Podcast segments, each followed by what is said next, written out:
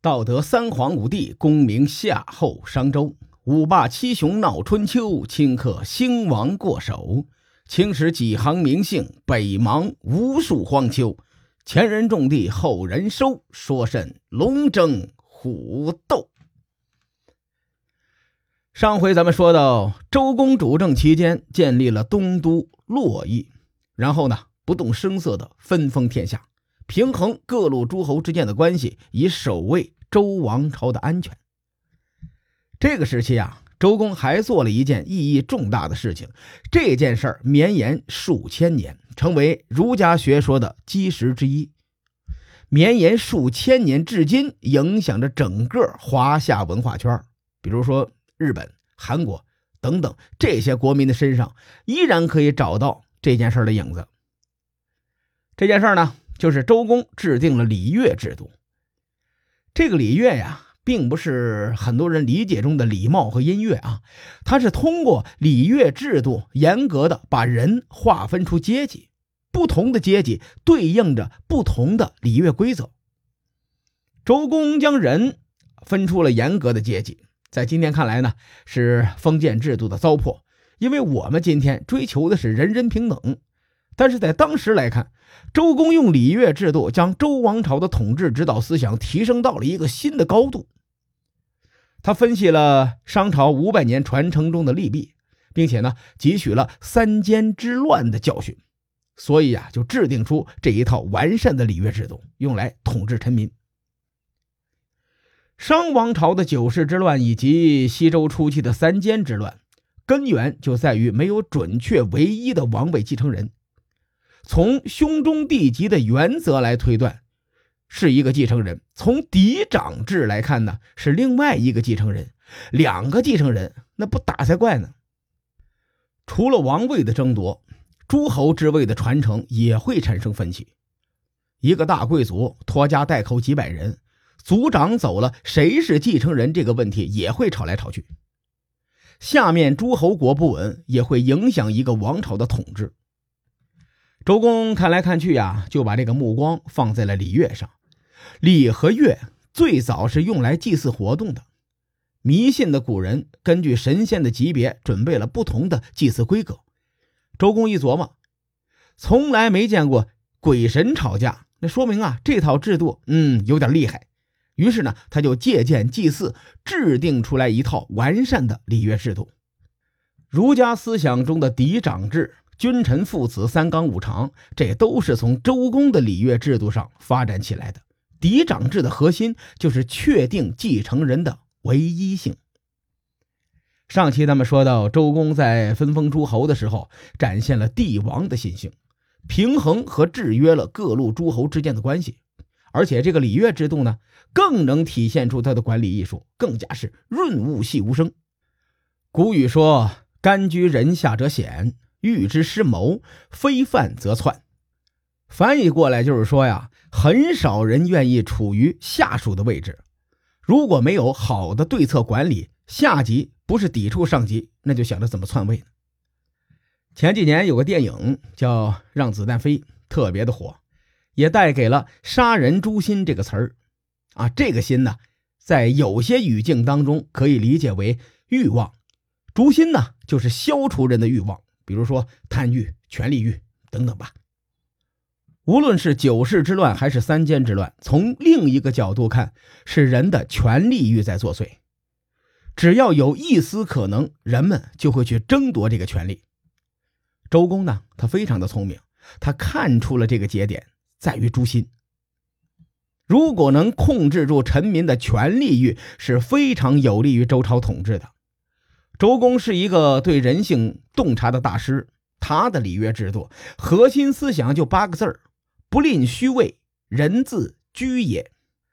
翻译过来就是给臣民们虚假的名位，臣民自然会被束缚住。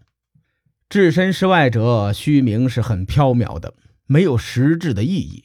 但身处名利场中的人，绝大多数都会被名声这条无形的绳索束缚住。咱们翻开历史，很多历史人物都不在乎钱，甚至不在乎生命，可是对名誉地位的追求那几近疯狂啊！用名誉地位做诱饵，不仅廉价有效，而且呢，能让很多人死而无怨。直到今天，咱们身边有很多的现象都没有逃过这一套规则。周公分封诸侯以后啊，再推出礼乐制度，名利两个字儿都有了。臣民的权利欲被周公引导到一整套治国体系当中。因为这套东西有利有弊，没办法评价对错，但是呢，它真的太好用了，所以后面很多的统治者都会借鉴甚至发展这套东西。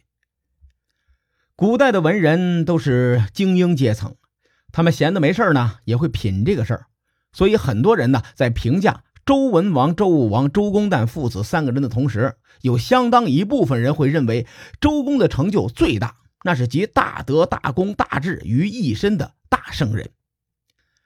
西周初期，在周公一顿猛如虎的操作下，周朝各方的利益阶层啊，可以说名利兼得，大家都美滋滋的。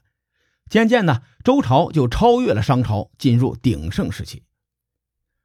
历史上，周公的光芒太耀眼，可以说后面的周成王和周康王都被他的光芒掩盖。关于这两位王的记载，相对的比较少。尤其是周公还政成王之后，成王基本上也不用做什么事儿，啊，躺赢就可以了。周康王呢，好歹还有些征战的功绩，比如说他命这个伯茂父率领殷八师平定东夷，把东夷按在地上摩擦，一直摩擦到山东半岛的海边，大胜而归。俗话说“富不过三代”呀。如果把周朝看作一个家族的话，武王爷爷辈那开疆拓土，成王和康王孙子辈躺赢，那到了第四代曾孙子辈哎呀，这就很容易出现幺蛾子。周康王死后，西周历史上第四位天子周昭王开始登上历史的舞台，靠着祖上的阴德，这哥们含着金钥匙出生啊。而且周昭王这个人是走偶像派路线的。从周朝开始，皇帝们去世之后呢，继承者就为先帝就商定谥号，评定这个天子在位时的功德。谥号分为上谥、平谥和下谥。上谥一般都是溢美之词，平谥呢不做褒贬，下谥都是贬义词。所以也有人呢把上士称作是美士，下士。称作是恶士。咱们看周朝的前三位：文王有德，武王有功，成王有成。你看，称得上是文成武就。到了周昭王，谥号就是昭字。这个谥号的解释有两种：一是昭德有劳，另一种呢就是这个容仪恭美，长得好看。看遍周昭王的一生啊，这家伙没德也没有劳，所以他的谥号是取的第二种，长得好看的意思。原词儿是容仪恭美。周昭王这小子特别不靠谱，吃喝玩乐不务正业。而此时呢，周朝还没有出现颓势，做臣子的也没有什么危机感，大伙觉得，嗨，就一起作呗。天子不是吃喝玩乐吗？于是呢，这帮臣子就四处搜罗新奇的玩意儿上供给天子。周昭王好面子，家底又厚实，看臣子们一片孝心，这哥们儿也是大手大脚，来人呐，赏了。天道循环，盛极而衰。周昭王做了没几年，周朝就出现了隐患。书海沉沉浮浮，千秋功过留于后人说。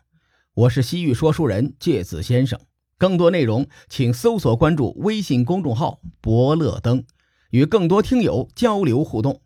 伯乐灯将定期为粉丝发放福利，愿我们的存在让您对明天更有期许。咱们后会有期。